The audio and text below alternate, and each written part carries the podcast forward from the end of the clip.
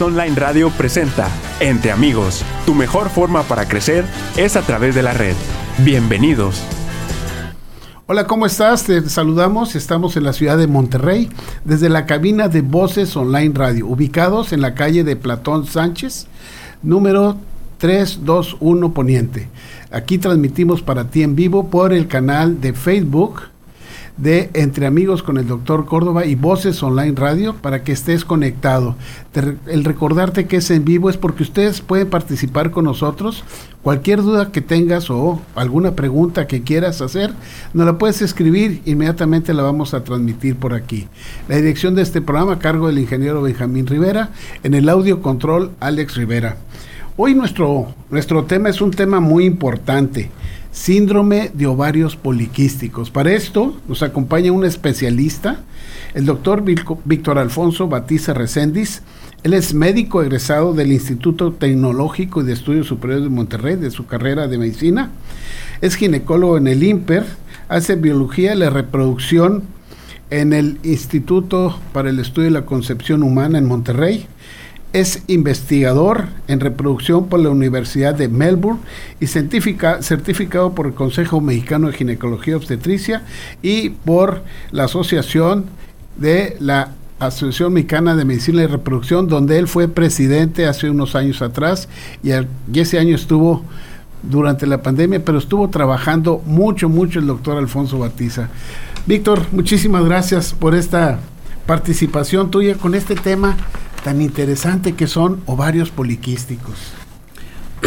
Pues en primer lugar, muchísimas gracias, doctor Córdoba, por esta invitación, la oportunidad de estar en contacto con tu público y con toda la gente que nos escucha para saber un poquito más de esta situación que es muy importante, como ya lo has mencionado, y como vamos a ir entendiendo a lo largo de esta, de esta charla entre amigos, de esta plática. Qué bueno. ¿Qué es? ¿Qué es ovarios poliquísticos?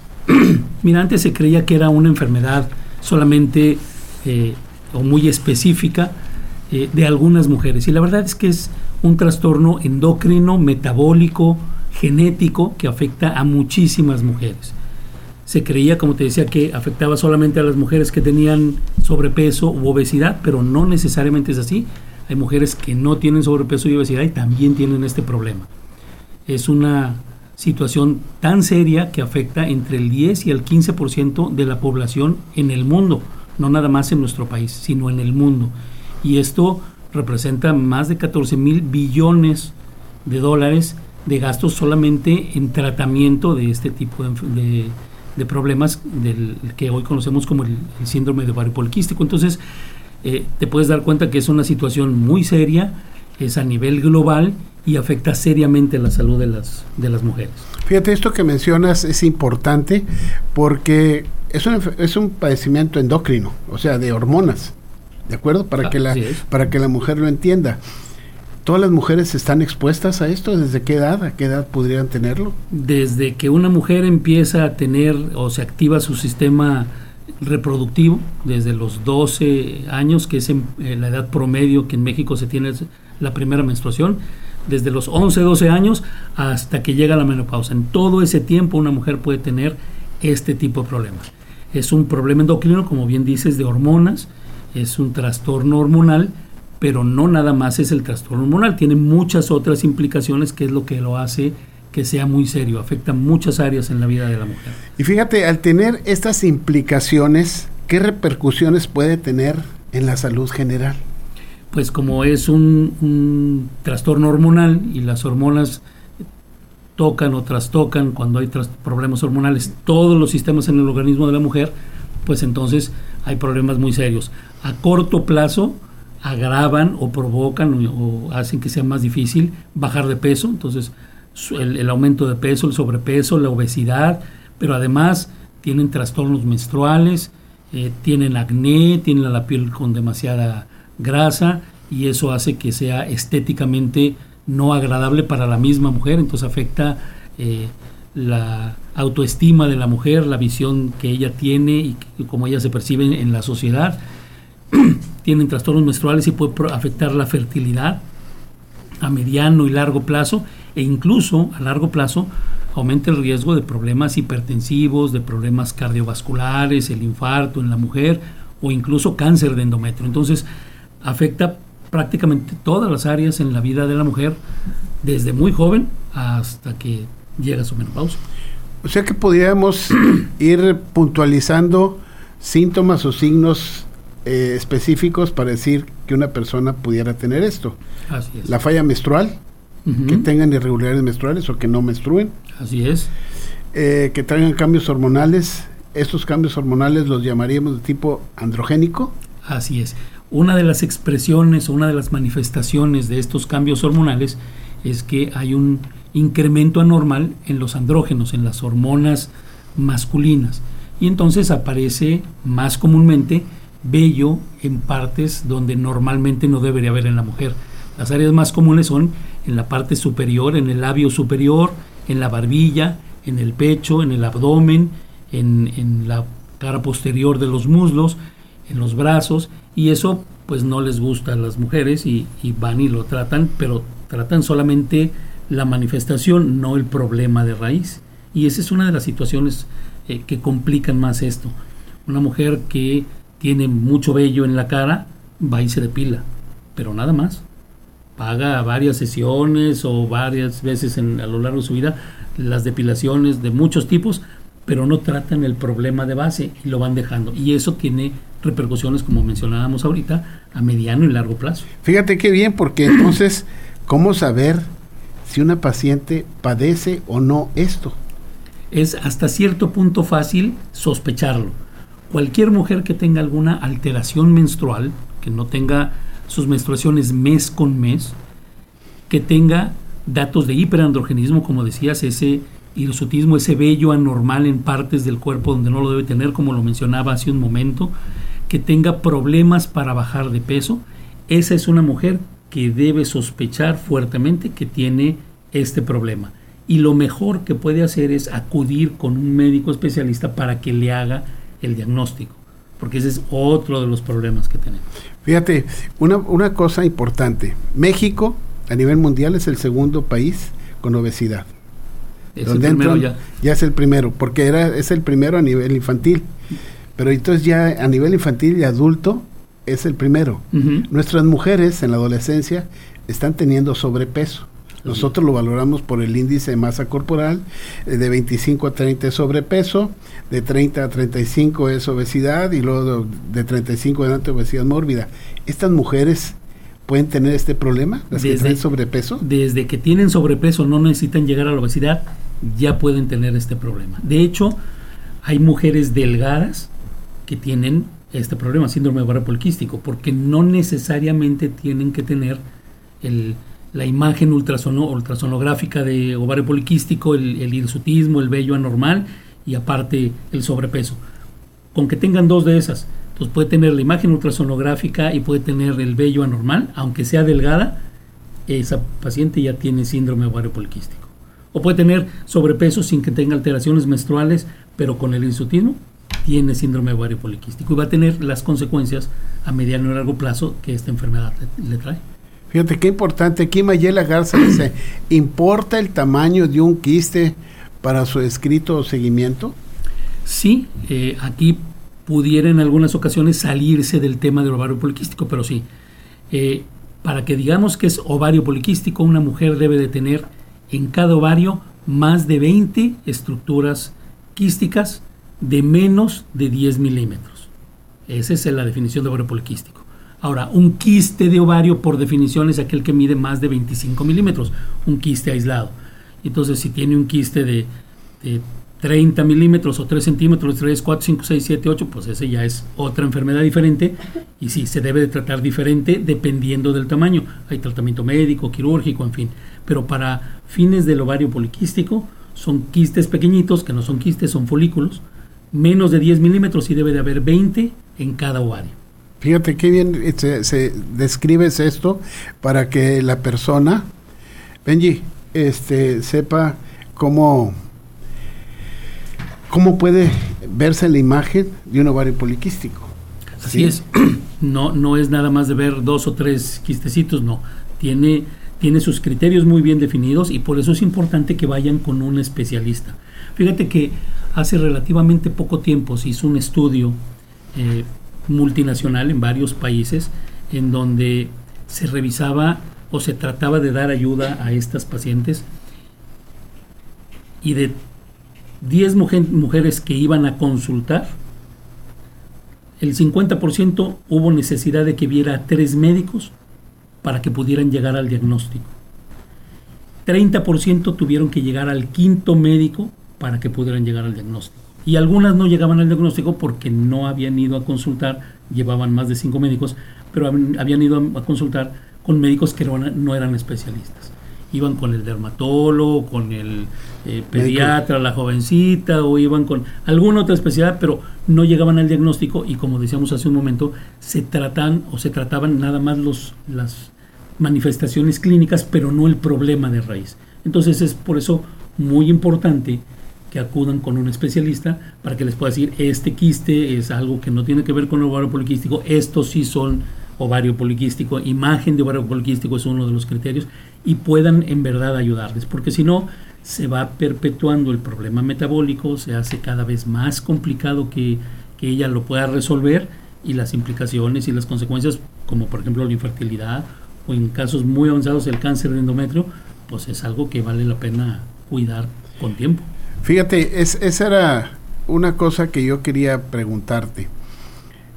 Cuando viene el paciente y tiene estos problemas, una consecuencia es irregularidad menstrual, otra consecuencia es su parte metabólica o hormonal, pero los hábitos de nuestra mujer han cambiado. se está postergando el embarazo. Si lo postergan por su profesionalización o por alguna otra situación, ¿qué pudiera suceder con este ovario poliquístico? Lo que desafortunadamente nos estamos enfrentando con mucha más frecuencia cada vez. Mujeres de edad avanzada, entre comillas, de más de 35 años, que buscan su fertilidad. Pero con la edad disminuye la reserva ovárica, la calidad de los óvulos, y si además no ovula como debe de ser por este problema del ovario poliquístico, pues entonces se va a enfrentar con un problema de infertilidad. Y entonces van dejando pasar el tiempo, no, no, ya merito, ya voy a poder, y lo van dejando. Y para cuando vienen a consultar con nosotros, entonces ya se necesitan tratamientos más complejos para poder ayudarles. Y esto es algo desafortunadamente muy serio, porque como bien tú decías, no es necesariamente culpa de nadie, sino nos ha tocado vivir en esta época en donde la mujer, como dices, por diferentes causas, retrasa la maternidad. Pero además, así se ha desarrollado la, la sociedad en todo el mundo, pues trabajamos menos, nos esforzamos menos. Antes, ahora tenemos el coche para ir, ahora podemos con el teléfono que se lave la ropa, que se laven los trastes, lo echamos a la lavadora y ya. El ejercicio que hacía una mujer hace 50 años es muy diferente de lo que hace ahora. Entonces, la actividad física disminuida el ejercicio, el sedentarismo como tal, es un factor muy importante que influye. La alimentación, ahora estamos mucho más acostumbrados a la comida rápida, quizá porque la mujer también busca trabajar y entonces ya no quiere llegar o ya no tiene tiempo para llegar a su casa y ponerse a cocinar. Entonces, todos esos alimentos procesados, la comida chatarra, todo va influyendo pues también en el sobrepeso, en menos ejercicio, más sobrepeso, y si genéticamente ya tenía cierta predisposición, se va complicando y se hace una situación que mientras más se deje pasar, más se va complicando. Fíjate, tú mencionaste algo, genéticamente. ¿Esto es genético? Sí, hay factores, se han identificado muy bien, no uno, sino muchos genes en donde eh, cuando están alterados se afecta el sistema metabólico, el sistema endocrino y termina la paciente con ovario poliquístico. El problema es que son muchos, entonces no es algo así tan fácil de controlar, pero bueno, cada vez se va avanzando más. Si las pacientes acuden a consultar con un especialista para que les expliquemos cómo se debe de tratar y cómo deben de cuidarse, entonces todo debe de mejorar. No quiere decir que porque ya genéticamente tenían ese gen, ya no hay salvación para ellas y van a ser pacientes con ovario poliquístico toda su vida, ¿no? Tú encabezas un centro de reproducción que tiene una acreditación Gold Clinic por la Red Latinoamericana de Reproducción Asistida. Entonces es frecuente que ustedes vean en Fertilita este problema. Así es. En Fertilita es un centro con esa acreditación que tú acabas de mencionar, que cuesta mucho trabajo, es una acreditación muy difícil de lograr, pero que hemos logrado. En el centro de reproducción donde vemos alta complejidad, pero no nada más alta complejidad, vemos baja complejidad, es decir, tratamientos que no necesariamente son la fertilización in vitro y demás. Y vemos a todos este tipo de, de casos, estas pacientes que llegan desde 18, 20, 22 años y les explicamos y les ayudamos a, a, mejorar su condición, hasta las que llegan de 39, 40, 41 años y nos dicen, a mí nunca me explicaron, doctor, yo no sabía y ahora lo que quiero es ser mamá y qué, qué puedo hacer. Entonces queremos ayudarlas y una de las formas en que podemos hacerlo es explicarles con tiempo. Por eso te agradecemos mucho estos espacios porque les facilitas a la gente el que podamos explicarles, el que podamos darles esa semilla para que les tengan ese, esa inquietud de buscar ayuda. Oye, yo sí tengo esa, sí tengo sobrepeso, sí tengo, no soy regular en mis menstruaciones, tengo vello donde no quisiera tener, tengo el cuello un poco, las axilas un poquito más oscuras de lo que yo quisiera, la región inguinal. Eh, a lo mejor sí lo puedo tener, voy a ir a buscar ayuda para que cuando yo quiera promover mi fertilidad, quiera ser mamá, no batalle como lo están batallando ahorita. No, agradecido nosotros. ¿Y cómo se puede tratar este proceso? Esa es una pregunta muy interesante. Hay dos formas de tratarlo. una forma fácil y una forma que no es tan fácil, pero que obviamente es la más recomendable. La forma más fácil es cuando ya tenemos el problema, ¿sabes qué? Yo quiero ser mamá. Bueno, hay técnicas en baja complejidad, inducción de la ovulación, monitoreo de la ovulación, inseminación intrauterina para ayudarles a esas parejas. O técnicas más complejas como la fertilización in vitro, el ICSI y demás. Pero la ideal, que no necesariamente es tan fácil, o es muy fácil, pero no, no tan, al mismo tiempo no tan fácil de seguir, es cambiar los hábitos higiénico-dietéticos de la paciente. Podemos darle medicamentos que le ayudan a bajar de peso, que le ayudan con su metabolismo y demás, pero poco vamos a lograr o no se va a avanzar mucho y vamos a regresar rápido a como estábamos si la paciente no aprende a cambiar sus hábitos higiénico-dietéticos, es decir, hacer algo de ejercicio. Y algo de ejercicio no quiere decir ir a pagar un gimnasio, que a veces son carísimos, y ir a pasarse cuatro horas diarias en el gimnasio porque no nos da tiempo. Es caminar 15, 20 minutos diarios, eso sería suficiente. Cambiar hábitos higiénicos, eh, dietéticos, como por ejemplo comer a sus horas. Con eso mejoraría de manera significativa el problema, con respetar los horarios de la alimentación. Si además podemos quitar la comida chatarra, podemos tratar de comer un poquito más sano, tampoco hay que ser tan estrictos, mejoraría en forma dramática esto. Una mujer que tiene sobrepeso, no obesidad, que tiene sobrepeso y disminuye el 10% de peso, con eso empieza a ovular en forma espontánea y se corrige el problema del ovario poliquístico. Sí, es por eso que muchas mujeres dicen, estaba a dieta y salí embarazada. Y salí embarazada. Sí, o sea, estaba a dieta y empecé a perder peso y ahora ya no puedo porque estoy embarazada. Es lo que tú mencionas. Así se, es. Se corrige el, el, proceso metabólico hormonal del ovario al disminuir un porcentaje del, del peso corporal y empieza a responder bien el ovario. Y todo empieza a funcionar normalmente, empieza a ovular y resulta que... Tú tienes un libro que hicieron Jorge Michel Vergara, mi Así amigo de. Guadalajara, amigo tuyo. Creo que la doctora Frausto también. Ella también participa, así es, ella también participó. Un libro de varios poliquísticos. ¿Cómo es Así es. esta edición? Como te decía, este es un problema que es a nivel global, es a nivel mundial.